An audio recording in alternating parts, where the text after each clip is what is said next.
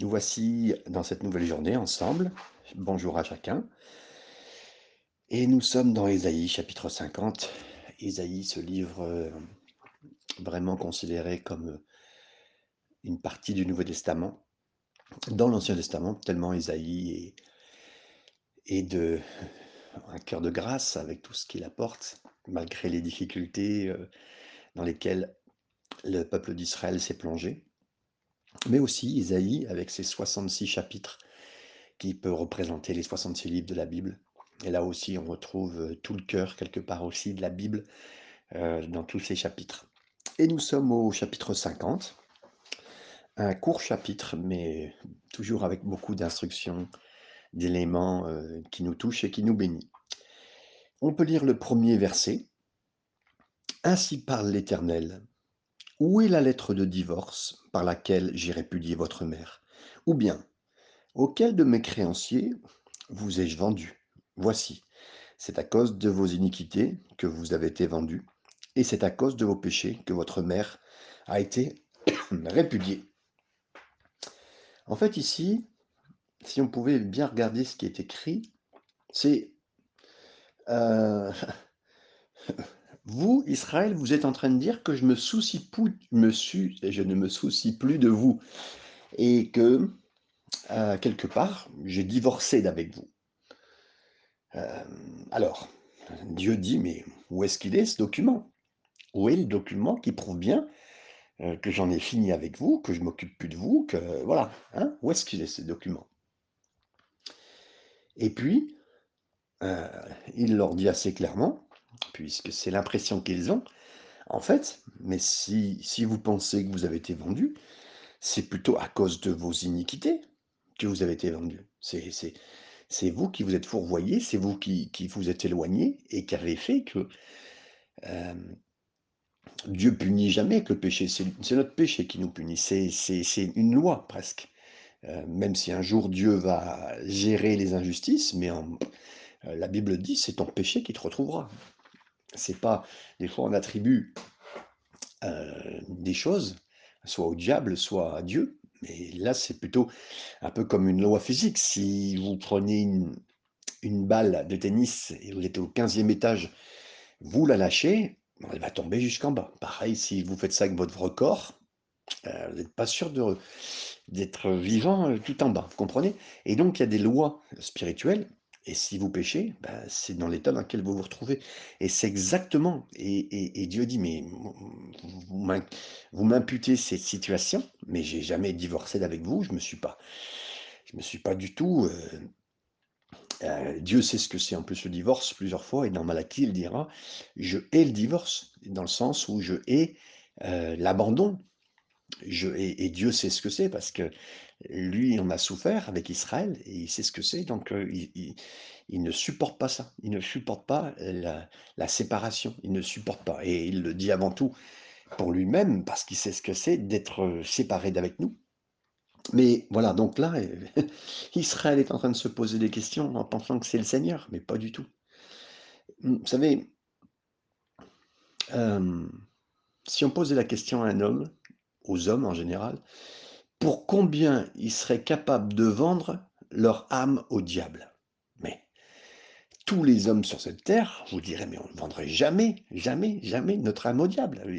on parle sérieusement. Là, c'est bien sûr qu'il y a des gens qui ne croiraient pas, qui vous diraient qu'au contraire, ils la vendraient rapidement. Mais on parle sérieusement si les gens savaient qui est le diable et ce qu'il veut faire, ils diraient, mais pas du tout, je ne veux pas la vendre. Et pourtant, et pourtant, ils ont vendu leur âme au diable, mais en plus pour rien. Quand vous voyez pour le péché que c'est, quand vous voyez ce pourquoi des fois vous êtes tombé, euh, quelqu'un dit pour le péché qu'on fait, c'est un prix incroyable qu'on paye. C'est même en tant que chrétien, si un jour vous venez, la Bible le dit, si ton frère a péché, donc c'est que malheureusement c'est possible. Hein, dans l'Évangile, il y a marqué ça. Donc des fois on peut tomber et le péché peut marquer nos vies et, et j'aimerais vous dire, le péché qu'on commet, alors qu'on est chrétien, nous payons un prix incroyable, insoupçonné. Et des fois, on est face à un péché qu'on n'aura même pas mesuré, mais qui va, qui va briser notre vie. Et là, donc Dieu rappelle bien, mais vous, vous pensez que je vous, ai, abandonné, mais c'est vous qui m'avez abandonné. Vous n'avez rien à produire devant moi, vous ne pouvez même pas produire cette lettre de divorce, elle, est, elle, elle est inexistante, je n'ai rien fait du tout, et c'est plutôt à cause de vos péchés que vous en êtes là. Verset 2, Je suis venu, pourquoi n'y avait-il personne? J'ai appelé, pourquoi personne n'a-t-il répondu? Là, le Seigneur fait appel à une image, euh, dans un sens, dans cette, double phrase, entre guillemets, c'est l'image d'un homme, d'un père, euh, qui rentre chez lui, euh, dans sa maison, et qui a été traité honteusement par sa femme et ses enfants. Il n'y a eu personne pour l'accueillir, et, euh, et en plus, il n'y a eu personne pour répondre. Alors que celui qui avait en fait tous les droits a été accusé et accusé mauvaisement, pas du tout, donc il n'a pas été du tout accueilli. Et il a été accusé même sans aucun droit. Et puis voilà, donc c'est, il le dit. Même en tant que père, je suis rentré à la maison et, et vous, vous, ma femme, vous, mes enfants, ben, vous m'avez pas du tout. Et là, il continue en disant, ma main est-elle trop courte pour racheter? N'ai-je pas assez de force pour délivrer? Par ma menace, je dessèche la mer, je réduis les fleuves en désert. Et là, bien sûr qu'il parle de ce qui s'est passé dans la mer Rouge. Il leur rappelle leur histoire et il leur rappelle aussi euh, le Jourdain en leur montrant ben, ne suis-je pas celui qui te sort de ton, de ton ancienne vie? Ne suis-je pas aussi dans ta nouvelle vie, dans, ton, dans ta terre promise, de te donner la capacité d'ouvrir le, fleuve du Jourdain? Leurs poissons se corrompent faute d'eau et ils périssent de soif. Waouh! Vous savez, même si nous étions en grand doute en ce moment, Dieu pourrait nous rappeler notre histoire, notre passé euh, quand il nous a sauvés. Et pendant que nous étions sauvés, les miracles qu'il a fait, qu'il a reproduits. Et nous n'aurions qu'une excuse. Parce que le Seigneur est tellement bon avec nous, vous savez. Euh, il a prouvé son amour et pourtant des fois nous sommes là en train de, l'accuser ou lui dire euh, que, que, nous avons l'impression qu'il n'est pas là. Verset 3. Je revais les cieux d'obscurité, je fais d'un sac leur couverture. Il y a deux choses dans ce passage. On pourrait voir d'abord qu'il est le Dieu créateur. Euh, il a mis la lumière dans l'obscurité, mais l'obscurité lui-même, elle-même, pardon, euh, l'univers, les trous noirs, c'est Dieu qui l'a créé, c'est Dieu qui les a créés. Et bien sûr qu'il est le Dieu créateur, et il rappelle à nos cœurs. Et puis, il y a eu l'obscurité de la croix. Il y a eu une obscurité face à, Jésus qui était la lumière, qui est la lumière du monde et qui est venu sur cette terre et qu'on a cherché à éteindre. Et là, même la terre entière s'en est émue euh, la, pleine journée n'a pas pu rester euh, journée au moment où elle faisait face aux larmes du Sauveur, à la croix, à son sang qui, qui, se, qui se vidait de son corps. Euh, tout, tout né en grâce, tout était que beauté en lui, amour, gentillesse, guérison.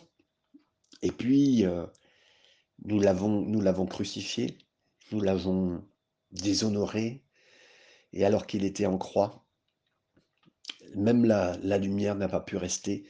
Et l'ombre, à 15 heures, en pleine, journée, à 3 heures de l'après-midi, est venue sur la terre. Et ça a eu cette, cette obscurité qui a marqué et qui a marqué la terre. Et des fois, certains euh, ne, ne, voient pas, mais Dieu a marqué l'histoire au travers de la mort de Jésus. Aujourd'hui encore, nous sommes en 2021 après Jésus-Christ et Jésus a déjà marqué l'histoire par sa naissance, mais aussi par sa mort. Et nous en sommes euh, conscients. Verset 4, Le Seigneur l'Éternel m'a donné une langue exercée pour que je sache soutenir par la parole celui qui a battu. Il éveille chaque matin, il éveille mon oreille pour que j'écoute, qu'on me écoute des disciples. Ce verset 4, c'est le secret le plus pratique pour aller sur cette terre et vivre. Heu, Jésus a été quand il est venu sur cette terre, il nous laisse les empreintes de quelqu'un qui doit vivre avec Dieu.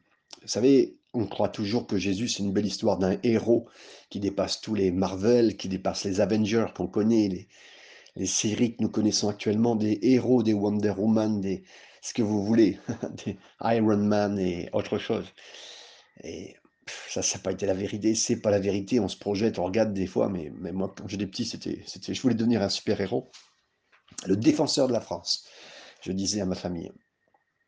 Mais heu, la réalité revient vite nous rejoindre, hein. Mais Jésus est ce super héros, le seul, l'unique et qui lui nous montre les pas dans lesquels nous pouvons. Heu, Jésus est venu montrer sur la terre le chemin et chaque matin, il a eu cette langue exercée parce qu'il parlait au Père. Spurgeon dira un jour: «Je vais parler avant de parler aux hommes de Dieu, je vais parler à Dieu des hommes» et c'est ce que Jésus faisait à chaque matin. Il allait parler des hommes à Dieu, à son Père et Dieu lui parlait et ça lui donnait une langue exercée et j'aimerais vous dire, c'est le secret le plus pratique de ma vie. C'est le secret le plus pratique que Jésus nous a livré. J'ai rien inventé, vous savez et là, vous êtes en ce moment en train d'étudier la parole, on est ensemble et à cause de ça, le Seigneur va nous donner une langue exercée et pour que je sache soutenir par la parole celui qui est abattu. Merci Seigneur. Vous savez, ce n'est pas réservé aux prédicateurs, ce n'est pas réservé aux pasteurs, ce n'est pas réservé aux servantes, aux serviteurs. Mais nous pouvons avoir, vous pouvez être dans le métro ce matin, une bénédiction à quelqu'un qui est à côté de vous, quelqu'un que vous voyez pleurer, quelqu'un que vous verrez au travail, quelqu'un que vous aurez sur votre cœur, dans votre carnet d'adresse de téléphone. Le Seigneur vous dira appelle et puis vous tomberez au bon moment. Au moment où dire quelqu'un vous dira après, parce qu'au début, elle ne vous le dira pas, mais tu m'as appelé au bon moment. Et oui, parce que nous sommes dans la prière, on saura soutenir quelqu'un qui est abattu. Il éveille chaque matin. Il éveille mon oreille. Oui, en même temps, vous savez, à force de prendre le premier moment, les meilleurs moments pour le Seigneur, c'est-à-dire que ce soit pour le matin, pour vous, ou le soir, là c'est pour le matin, pour le Seigneur, pour, le- pour Jésus lui-même, c'était le matin, mais vous savez, trouver votre meilleur moment, de tout donner au Seigneur, nos meilleurs moments, euh, notre vie la meilleure. Vous savez, des fois, on a toujours dit, mais euh, le diable a nous faire croire que vous n'avez pas donné le meilleur. Euh, c'est possible, et ça, on demande pardon, je demande pardon au Seigneur. Il y a eu des périodes de ma vie où je n'ai pas donné le meilleur. Mais Jésus a donné son meilleur pour moi, et c'est ma, c'est ma vie aussi de faire pareil. Mais franchement, avec son aide, j'ai donné Heu, vraiment ce que je pouvais heu, dès que je suis devenu croyant, en étant jeune à 18-19 ans, j'ai donné mon meilleur. Je me suis retrouvé dans les rues en train d'évangéliser. Je me suis retrouvé à l'école biblique pour me donner mon meilleur pour apprendre. Je me suis donné mon meilleur pour lancer des églises, pour être un jeune pasteur, partout, par sa grâce. Parce que je vous dis, c'est que par sa grâce, je je suis fier juste parce que j'ai vu le Sauveur, j'ai vu le Seigneur qui a fait ça pour moi. Mais je le vois là, c'est lui qui éveille chaque matin, qui éveille mon oreille qui me rend capable de donner le meilleur, le meilleur moment, pour que j'écoute comme écoutent des disciples. Waouh! Et le Seigneur le faisait, et à force d'écouter la parole, à force de la chercher, de chercher son cœur, de chercher la sagesse, de chercher un trésor dans la parole de Dieu, comme vous le faites en disant, mais vous voyez bien qu'il y a des gens qui quittent des fois no notre, notre groupe et oh attention, aucune critique pour quelqu'un qui n'a plus le temps ou qui se sent pas bien, parce que j'aimerais pas que le diable donne et je prie toujours pour ça, qu'il y a aucune condamnation pour quelqu'un qui qui arrive pas à prendre le temps. Et attendez, c'est chacun. Et quand j'étais, à moins de 18 ans et pas croyant, heu, je donnais aucun temps au Seigneur. Et je je suis pas en train de critiquer, vraiment, j'aimerais dire tout mon cœur. Et il y a eu des moments de découragement où j'ai pas lu la parole, où j'ai pas pris le temps. Et enfin, voilà, j'aimerais vraiment dire c'est une grâce si je le fais avec vous aujourd'hui, c'est une grâce. Donc, oui, comme j'écoute, comme écoute un disciple, ça veut dire merci Seigneur, tu ouvres mon oreille. Et ce verset suivant nous le dit, le Seigneur l'Éternel m'a ouvert l'oreille. Oui, euh, je n'ai pas résisté.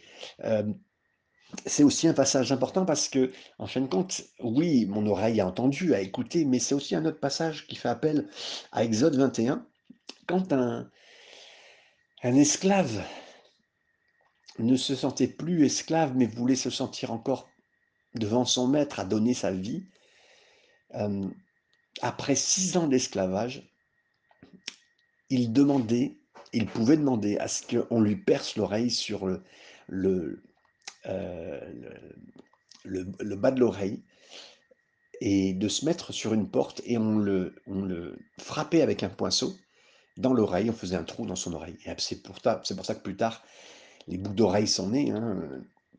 On mettait un anneau en or. Et vous savez, les boucles d'oreilles au départ, c'était ça. Et c'est pour ça que quand les boucles d'oreilles sont sorties il y a, oh, il y a 40 ans, les gens disaient, ah, mais tu mets une boucle d'oreille, c'est pour un gars par exemple, ou pour une fille, euh, c'était encore autre chose.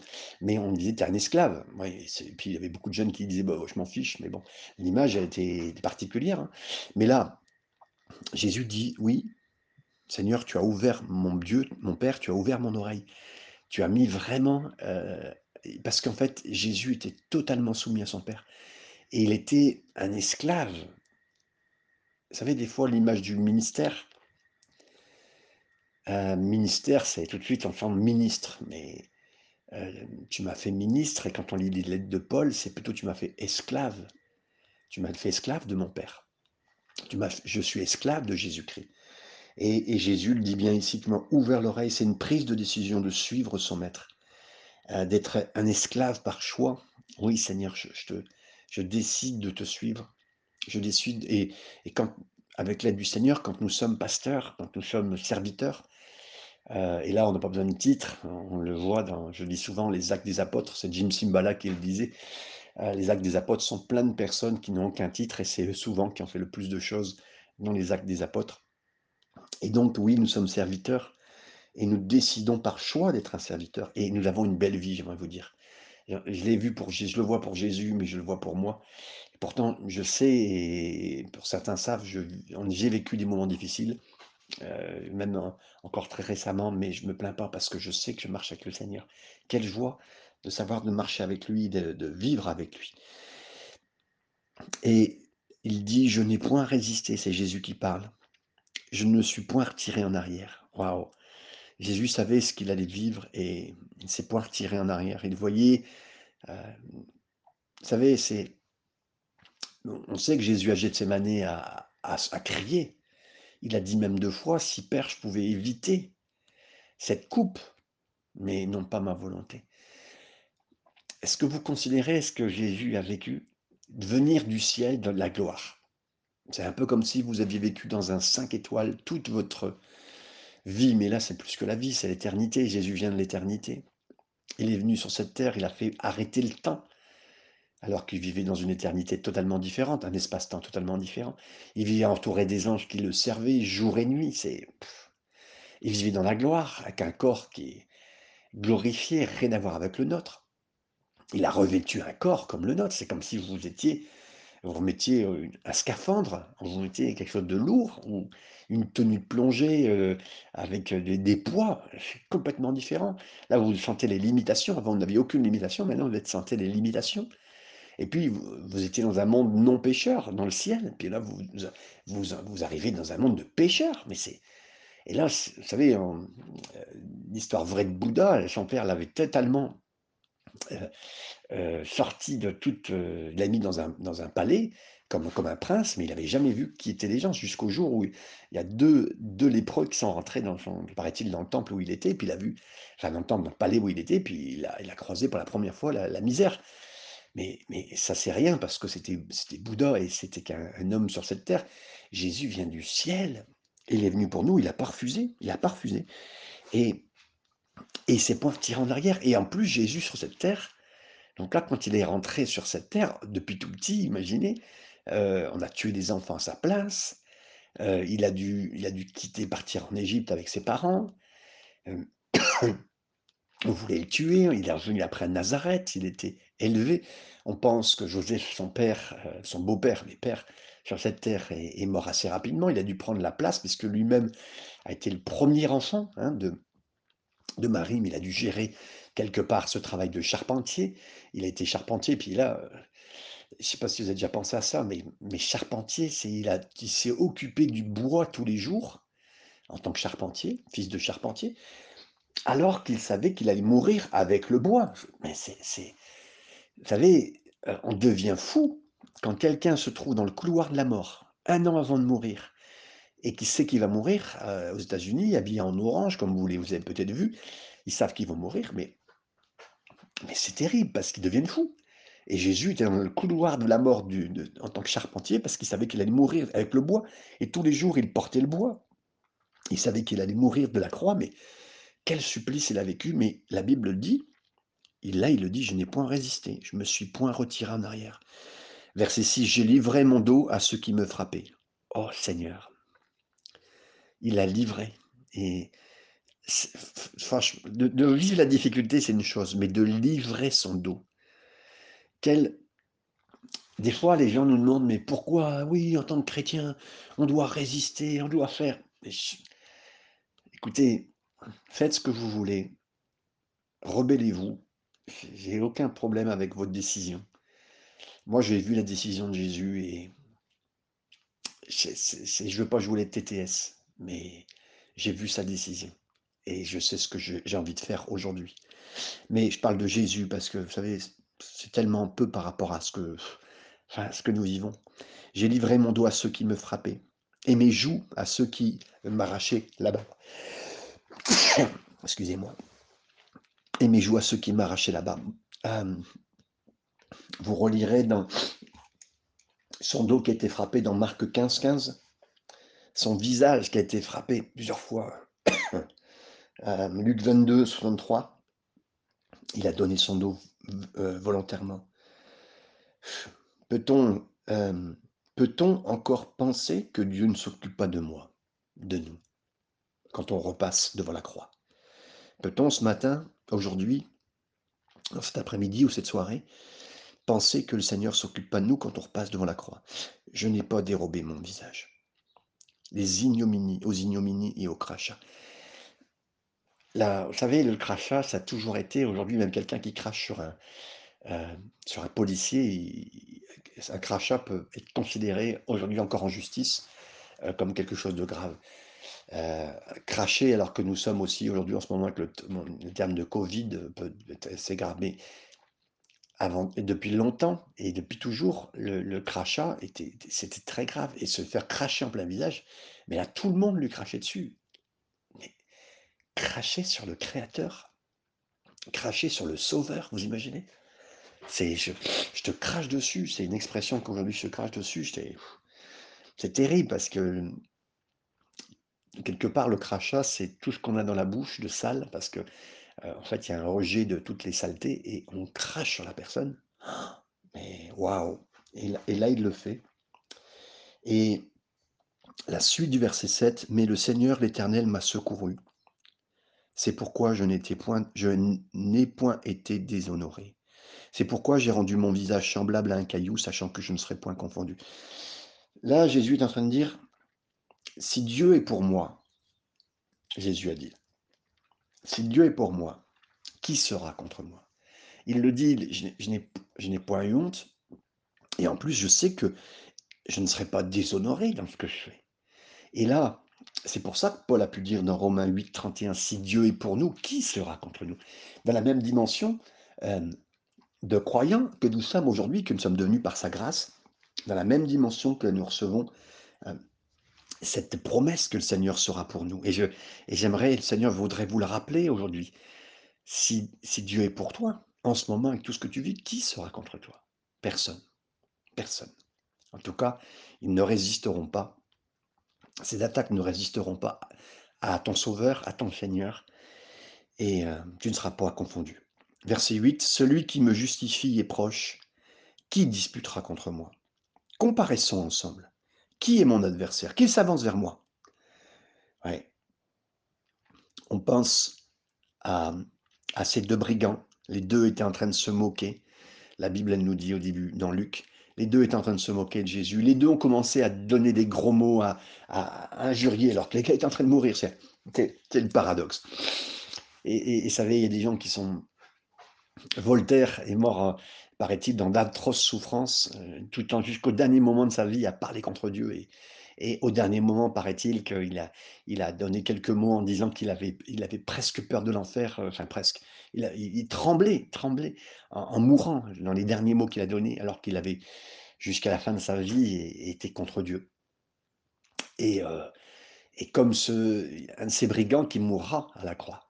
Par contre, le second brigand avait commencé à injurier, comme son autre ami, mais plus il injuriait, mais il disait, mais qu'est-ce que je suis en train de faire? Injurier celui qui est à côté de moi. on est un à sa droite, un à sa gauche, mais moi je suis là, et qu'est-ce que... J'ai en train d'injurier? Et puis après un moment, il s'est dit, mais c'est pas possible, moi c'est normal ce que je mérite, mais lui c'est pas normal. Et oui, il a compris et qu'il s'avance contre moi. Oui, il s'est avancé contre lui et personne n'a pu euh, avoir raison. Et puis il a dit, il a dit, euh, je, crois que tu es, je crois que tu es le Seigneur, je crois que tu es le Sauveur.